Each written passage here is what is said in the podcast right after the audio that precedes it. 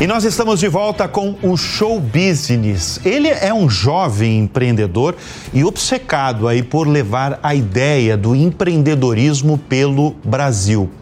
Patrick Burnet é presidente do Inove Banco, uma instituição financeira destinada a facilitar o crédito para pequenos e médios empreendedores deste país. Patrick, obrigado pela presença obrigado, aqui Bruno, em nossos estúdios. Você cresceu tem uma história que eu acho muito curiosa. Você cresceu vendo a sua mãe, que era dona cabeleireira, dona de um salão de beleza, dando duro ali para tocar o pequeno negócio dela, com dificuldade, por exemplo, de conquistar o crédito. Essa passagem, a sua história de hoje, aliás, e, de, do, do, e do seu negócio, cuja missão aí é facilitar esse crédito ao pequeno e médio é, empreendedor, tem que tipo de ligação com a história do seu passado e da sua mãe? É, primeiro, obrigado, né, pelo, pelo convite. É, eu via, minha mãe criou os três filhos, né, eu sou o mais novo de três, tenho um irmão mais velho e uma irmã do meio. E ela sempre, como toda mãe brasileira, né, criando os três filhos ali com, com muita dificuldade, mas com muita dignidade, né, sempre nos deu de tudo, mas eu via que ela sempre foi muito é, marginalizada pelos grandes bancos por não ter né, ali, por exemplo, os números, não ter uma contabilidade, né, sempre fazia muito em caderneta, né, usava caderninho, pagava as funcionárias e as prestadoras de serviço ali semanalmente em dinheiro ou em cheque na época, né? E precisava comprar né, todos os materiais para salão, matéria-prima, essas coisas, né? Para manter a, o negócio girando e nunca tinha crédito, sempre tinha que comprar à vista, ou no máximo dava um chequinho pré-datado para uhum. algumas coisas. Então, ali que eu comecei a, a, a olhar um pouco e falar, poxa, precisa, né, uhum. fortalecer o... Dar um incentivo Um incentivo para esse público, porque o, o povo brasileiro é um povo muito trabalhador. Né, que não tem medo de trabalhar. Então a gente vê aí, né, a, a, grande parte da população hoje, a maior parte da economia gira no, no micro, pequeno e médio empreendedor né? E, e, acho que a gente precisa olhar com carinho para esse esse público, né? Então, pela é. história da minha própria mãe, que também foi uma uma das motivações. Foi uma grande empreendedora. É, foi uma grande empreendedora, né? E depois hoje está aposentada, curtindo. A... Eu já vi você falando sobre a questão, evidentemente, do crédito, que eu quero já que você fale daqui a pouco do, do Inove, mas você falando que o, o crédito ele ele era muito é muito fácil e principalmente antes era muito fácil você conquistar, você que era grande ou gigante, você conseguir é, esse crédito. E os pequenos e médios ficavam ali, até o sistema tradicional via com certa desconfiança. Isso acontece hoje ou as coisas estão mudando? Não, ainda acontece, né? Dar crédito para quem tem dinheiro é fácil, para quem tem histórico né, de, de mercado, que tem ali uma, uma empresa, um negócio minimamente organizado, que às vezes tem algum tipo de garantia para tomada de crédito, isso é simples, mas ainda assim, hoje é muito difícil esse crédito chegar ao micro, pequeno e médio empreendedor, né? seja ele de, de qual segmento uhum. for. Agora eu entro com uma pergunta fundamental, porque nos últimos anos nós vemos uma aceleração de bancos digitais no Brasil. Eu, inclusive, chamo que o Brasil, é, eu defino, né?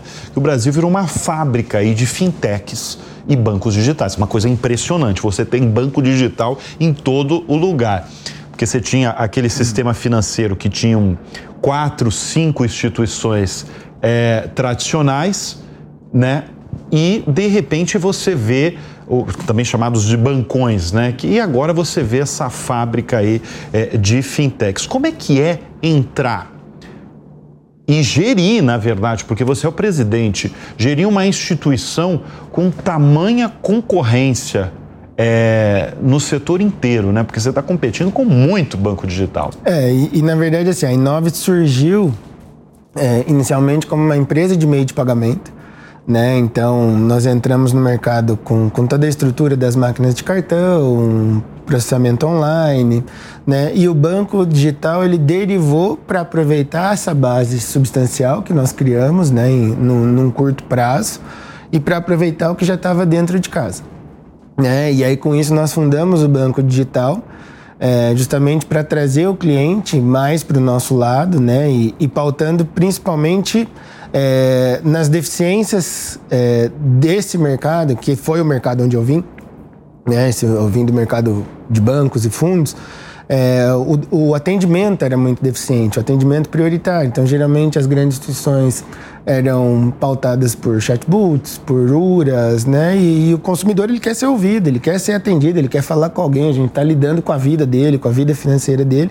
E aí, observando isso, nesse crescimento, eu falei, ah, acho que faz sentido nós montarmos né, um banco. E regulatoriamente ainda nós estamos como instituição de pagamento. Uhum. E agora já nesse próximo ano, para essa mudança de chave, para passar a ser uma Hoje é fácil financeira. montar um banco? É, no, hoje assim, Brasil? É, hoje nós administramos lá mais é, seis instituições de meio de pagamento e bancos digitais, porque dentro do grupo nós temos a empresa de tecnologia, que é a Inovtech, né? E a Inovtech ela fornece infraestrutura para outras fintechs. Né? Então, empresas ou é, que tenham grandes é, ecossistemas por trás, em termos de negócio ou quantidade de pessoas, a gente cria o que a gente chama de arranjos fechados, mas a gente também fornece estrutura tecnológica para outras empresas concorrentes da própria Inove, por exemplo, né? mas que são ali um pouco mais regionalizadas. Né? Então, hoje nós temos ali seis clientes que trabalham com a nossa infraestrutura, estamos construindo mais dez clientes, de, dez clientes com, com dez novos contratos. Uhum. Né? Então, a gente vem um pouquinho na contramão né? É, da, da, da, palavra da moda que é fintech, mas nós somos, na verdade, uma techfin. Techfin, o que, que é, é uma techfin? É uma empresa de tecnologia que desenvolve produtos e soluções para empresas do segmento financeiro, né? seja ela meios de pagamento, é, bancos digitais, empresas de crédito. Então, nós criamos toda a infraestrutura né, proprietária dentro de casa uhum. é, e nós comercializamos essa estrutura 100% com a marca do cliente. Né? Então, a gente participa. Eu falo que eu sou chato ao ponto de participar do negócio do cliente. é, para construir realmente um plano de negócio sustentável, né? olhando sempre no, no, no curto, no médio e no longo prazo. Uhum. Né? Para falar, e vários clientes que nos procuram, a gente também já recusou. Eu falei, olha, não é por aí esse caminho, né? acho que a operação esse determinado tipo de operação nos sustenta no longo do tempo, né? Então a gente participa e eu vou a fundo mesmo para orientar, porque a gente participa da concepção, da construção, da entrega e depois da manutenção, evolução e suporte. Então é um, é um cliente que nasce ali dentro e a gente tem que acompanhar com muito carinho. Ô Patrick, eu já assisti, é...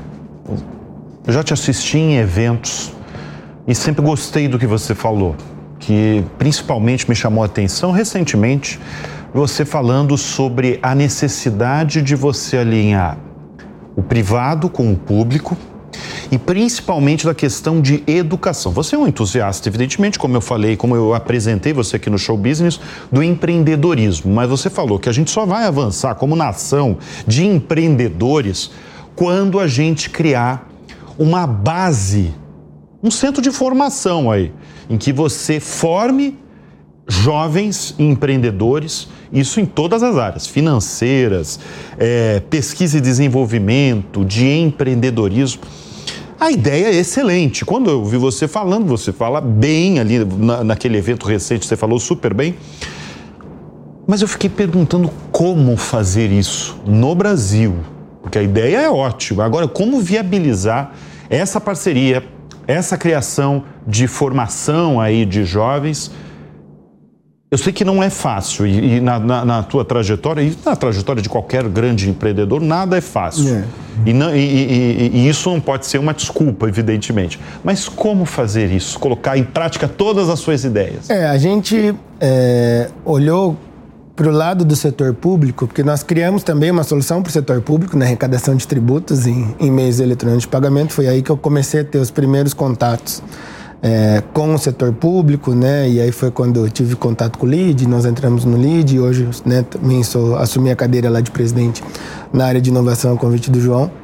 Né? E olhando para essa área de tecnologia, a gente tem uma deficiência de mão de obra muito grande. É isso eu escuto de. E é muito grande mesmo. gestores, né? Muito grande mesmo. Então, assim, tem um estudo recente que prevê que nos próximos cinco anos a gente vai ter um déficit de 750 mil vagas No Brasil? no Brasil. No Brasil. Só da parte Quer dizer, um monte de vaga sem, Sem- pessoas, sem profissionais qualificados. qualificados. E o que, que acontece? Nós estamos perdendo também muita mão de obra para empresas internacionais.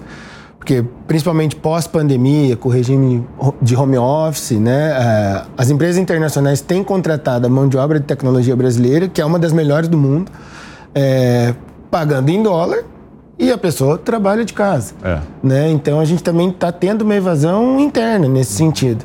Então, né, o, o discurso que eu tenho defendido, né, e tenho batido nessa tecla há bastante tempo, é que a gente é, há de se fazer uma parceria muito sólida entre o público e o privado, né, criando esses centros de formação é, voltado para a área de tecnologia, porque a mão de obra tecnológica ela, ela serve para todos os segmentos é, da economia, né? Saúde, educação, finanças, né? Enfim, É, e a gente precisa olhar o setor privado junto com o setor público passar a criar é, esses centros de, informa de, de formação e, e olhando muito para a base mesmo da pirâmide, né? Então, no, o setor educacional, né, que a gente também tem aí um, um, um déficit muito grande, teve um déficit maior, um déficit maior ainda por conta da pandemia.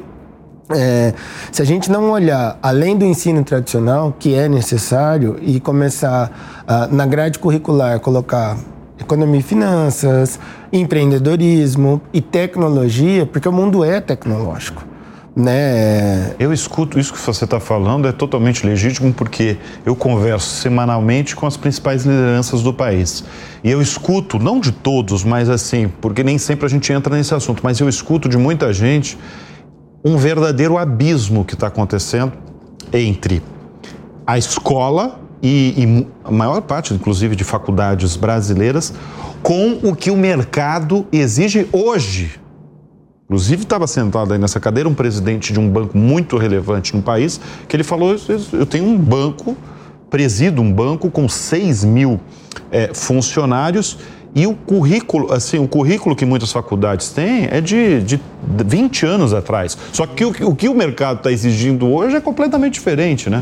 É, então, assim, o próprio mercado ele também mudou. Hoje, é, as empresas, né, inclusive a gente, a gente olha muito para a questão do soft skill, né?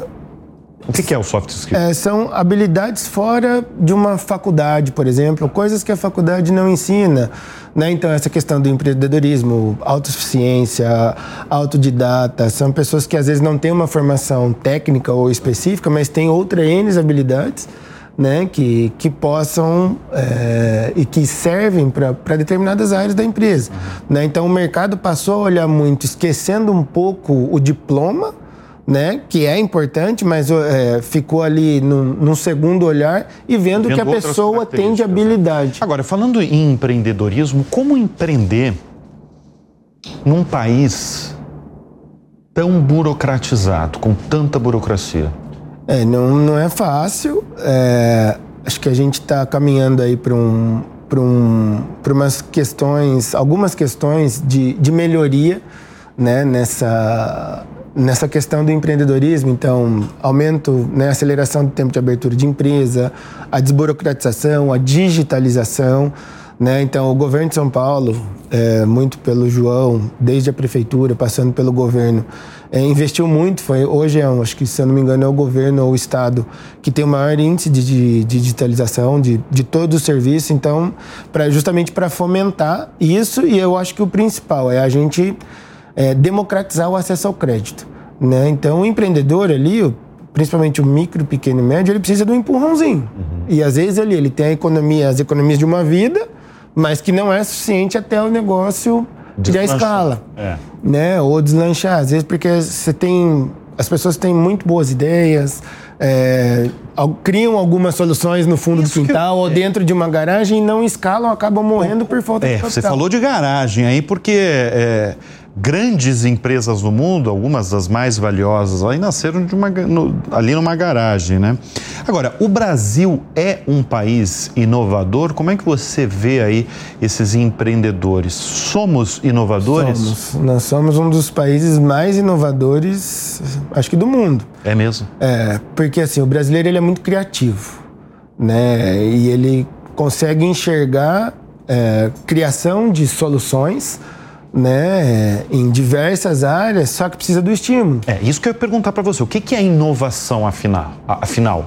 É você achar é, algo fora da caixinha, achar soluções? É pensar aí? diferente. Né, como eu sempre vejo, assim, eu, eu como comercial que sempre fui, né, sempre trabalhei na área comercial, eu sempre busco olhar o que a gente pode fazer diferente, o que eu posso criar diferente ou resolver um problema ou resolver uma dor, né? E, e tem uma famosa frase, né, da, da maior empresa do mundo que é a própria Apple, que o Steve Jobs fala: a inovação é o único jeito de vencer, né? Então nós temos que estimular essa inovação e aproveitar o perfil criativo do, do empreendedor brasileiro e realmente apostar né? Só que é, é apostar nas ideias, botar, incubar essas ideias, evoluir essas ideias, para a gente poder é, fomentar e criar cada é, vez tá mais falando em diversos sentidos. É, você está falando de estimular, né? Mas assim, para você, para um espectador que está nos assistindo agora em casa ou, no, ou nos ouvindo no, no rádio, é, de que forma você estimula a inovação numa pessoa? Lendo, você falou do autodidata, né? É lendo, assistindo. De que forma ele pode ser estimulado mesmo? É, hoje, assim, o acesso à informação, ele, ele é muito rico, né? Então, se tem uma pessoa, principalmente os jovens, as crianças e os adolescentes hoje, né?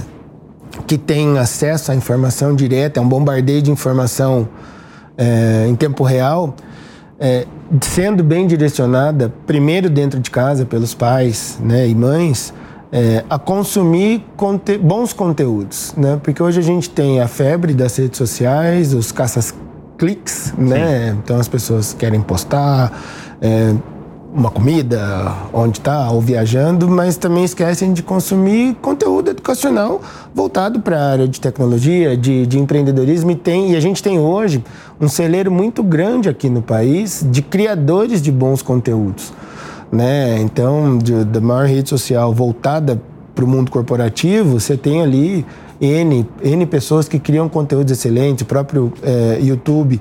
Você tem pessoas que criam ótimos conteúdos voltados para então, esse é segmento. É então, acho que tem. Você... É, é uma questão também educacional e acho que tem que partir dentro de casa. Você tem crianças e adolescentes que são fora da curva, mas se os pais, além da questão curricular, também acompanhar os seus filhos e ver e, e, passar a olhar muito de perto o que essas crianças estão consumindo de conteúdo, acho que tem um direcionamento que, que faz uma, uma diferença nesse sentido. Deixa eu voltar para o seu setor, setor financeiro, né, que foi o seu, a sua base mesmo, né?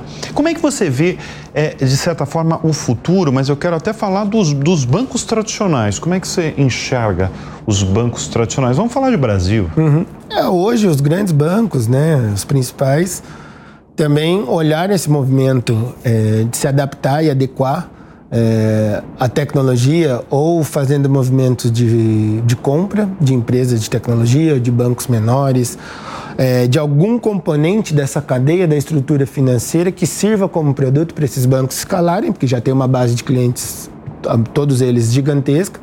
É, e eles se movimentaram e eles viram que as empresas, os novos bancos digitais, hoje tem um grande banco digital aí que já é o quarto maior banco do Brasil, né, com uma base gigantesca de clientes, que passou a incomodar, né, não só na parte do, de banco digital, mas as empresas de meio de pagamento, eles olharam e falaram: se a gente não se mexer agora, acho que a gente vai começar a ter problema. Né? Então eles fizeram esse movimento um pouco tardio, mas se movimentaram, estão se movimentando bem. É, e a diferença dele para players menores é a questão do crédito, né? É a questão então, do crédito, é. Então eles... Porque na... assim, eu fico, eu fico vendo esses grandes bancos digitais no Brasil e eles têm um, um, um oceano aí de, de clientes. Ah, eles, eles mesmos anunciam nós temos 80 milhões de clientes. Quando você vê aquilo, é, é, um, é muita gente, né? 80 milhões de clientes num país com um pouco mais de 200 milhões. É, mas tem duas coisas interessantes que eu vejo. Primeiro que o brasileiro é muito digital, né? Ou uhum. seja, ele não é só cliente daquele banco, ele tem quatro, ele tem seis aplicativos. Quase seis aplicativos de bancos, né? Agora, é, o, banco digital ele cresceu muito no Brasil porque também ele, ele tirou muita tarifa, né? Não tinha tarifa de nada, você não pagava nada, você estava lá, você só fazia com um clique. Agora, tem um desafio desses bancos todos de como é, é monetizar e, e, rentabilizar, ganhar dinheiro mesmo com esses 20, 50, 80 milhões de clientes, né? É, é porque assim, a estrutura por trás de um banco digital é uma estrutura cara. Né? Então, é o que você falou, não basta você ter 10, 20, 80 milhões de clientes, você precisa monetizar de alguma forma. E foi aí que nós olhamos é, para um, um motor constante de criação de novos produtos e serviços. Porque, por exemplo, hoje a Inove não, não compete com um grande banco. Né, em capilaridade, em oferta de crédito, mas eu posso competir em produto, em benefício, né, em, em dar alguma vantagem, algum, algum benefício real para o meu cliente. E foi por conta dessa necessidade que nós fundamos a empresa de benefício né? Para olhar para esse cliente, fazer, para eu aumentar o meu poder de retenção é, da minha base, fazendo com que esse cliente olhe, poxa, é legal estar tá aqui, é, eu tenho algumas vantagens, pode ser que eu não tenha as mesmas vantagens do que um grande banco, mas eu tenho outras vantagens, uma tarifação menor, uhum. é uma conta gratuita. Eu mesmo, quando, quando a gente estava construindo né, toda a nossa infraestrutura, eu abri conta em 10. É. Pra eu conhecer a estrutura de cada um e pegar um, o que é. tinha de bom de cada você um. Você já estava meio que pesquisando também, né? Já. Uma pesquisa. E olhando para saber o que eu poderia. É, absorver de legal de que cada um tinha, né? E usar isso na nossa infraestrutura. Ô, Patrick, a gente está falando muito de sistema financeiro brasileiro, de avanços, da questão pública, né?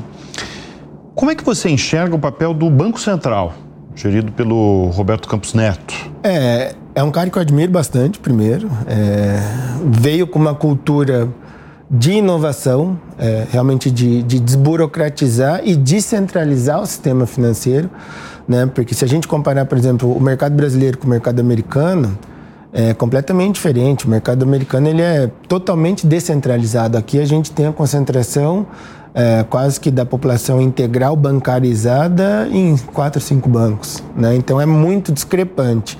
E o Banco Central está tendo um papel muito importante nessa questão regulatória, né, de criar consultas públicas, é, olhar para a digitalização, e aí passa desde a criação do PIX, né, que foi aí uma Isso é um uma sucesso nacional que está sendo exportado. Né, está sendo exportado e está vindo as novas derivações do, do próprio PIX, a parte do Pix parcelado, Pix saque, Pix troco, né? Então vai, vai ter bons produtos do Pix, agora também com a questão do real digital, parte de toda essa parte de tokenização da, da, da economia, de ativos digitais. Então, Roberto Campos Neto está fazendo um trabalho brilhante nesse sentido, é, olhando para essa questão tecnológica e inovadora.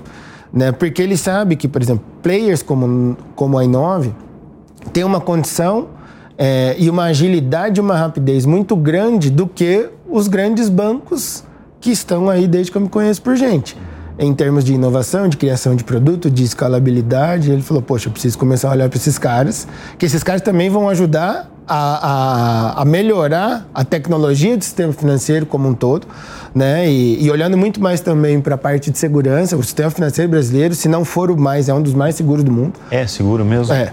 Uhum. Se não for o mais, é um dos mais, porque a gente tem, infelizmente. A gente vai chegar, o mundo vai chegar, o Brasil vai chegar num ponto em que vai dar para garantir aí 100% da segurança dos clientes digitalmente. Digitalmente. A gente está muito. Nada, nada é 100%, porque a gente tem, na área de tecnologia, eu falo que a gente tem uma pecinha complicada entre a cadeira e a tela. Sim. É, que são as pessoas, é o usuário. Sim. Então, o usuário geralmente né, clica num link malicioso, abre um arquivo malicioso. Então, a maior você parte. pode a maior parte das brechas e das fraudes é, é, muito mais por contribuição do usuário do que pelo próprio sistema de segurança em si. Né? Então, as empresas, não só as empresas financeiras, mas uh, passaram a olhar para o investimento em segurança cibernética, que é muito importante. Né? Então, a gente teve N casos de grandes empresas com sequestro de base de dados. Então, isso, isso. causa um prejuízo absurdo, não só financeiro, mas um prejuízo comercial, de imagem. Né? E outra coisa também que contribuiu, a questão da LGPD, uma, uma rigidez mais firme de, da administração da base de dados, do usuário dar o aceite de, de que aqueles dados estão sendo bem administrados e, e resguardados. Né? Então, a gente olha para essa questão da prevenção à fraude, porque o, o, o Brasil ele está nos três primeiros do ranking mundial na quantidade de, de, tentativas ou de fraudes, seja ela em meio de pagamento ou em banco, por conta disso. Geralmente a brecha de entrada de um fraudador é por, por uma falha do usuário. Ô, Patrick, você é não só um entusiasta, como você gosta muito de futebol, né? Gosto. Bastante. Essa é uma maneira de, de desafogar aí de, o estresse, que eu imagino que deve ser, de, de presidir aí, de comandar um banco? É, não sei se é desafogar ou, tá mais, ou ter mais nervosismo. ou ter mais né? ali. É? É, eu sou, assim, do futebol não tenho muito do que reclamar nos últimos anos, porque eu sou palmeirense, né? então, meu time... gente aqui no estúdio que não gostou. Viu? É, então meu time... Mas eu tenho a maior parte lá, uma maior rival, então a maior parte que tá lá dentro hoje da Inova é corintiano. Ah, é? é corintiano? Então, tem São Paulino, tem Santista, tem... E você lida bem? Ah, ele é tranquilo, tem a rivalidade Você busca, você busca me melhores profissionais do que torcedores. Exatamente, exatamente. E nós olhamos para o mercado futebol como como paixão mesmo, para criar, nós criamos alguns produtos para clubes de futebol. Ah, mas você vê oportunidade em tudo. É, então, e aí na, na, nossa presença, no nosso aumento de presença, principalmente na região Nordeste, nós criamos produtos para dois clubes na região Nordeste, para na nossa trajetória e, e na nossa estratégia de expansão de marca, que foi um sucesso. Né? E nós já fomos procurados por grandes clubes agora do eixo Rio-São Paulo também para criar produtos específicos semelhantes, que é uma mistura de é, contas digitais dos bancos integrado com um programa de sócio torcedor, com compra de ingresso, com cashback, com benefícios, com compra de produtos licenciados do clube. Então a gente criou uma, uma salada boa nesse sentido. Muito bem. Prazer aí falar Obrigado. com você, Patrick, principalmente aí um cara que inova e empreende há um bom tempo já e é um grande entusiasta desses dois temas. Obrigado. Obrigado pelo convite, eu que agradeço. Estou sempre à disposição. E o Show Business de hoje termina aqui. Muito obrigado sempre pela sua audiência, pela sua companhia e até semana que vem.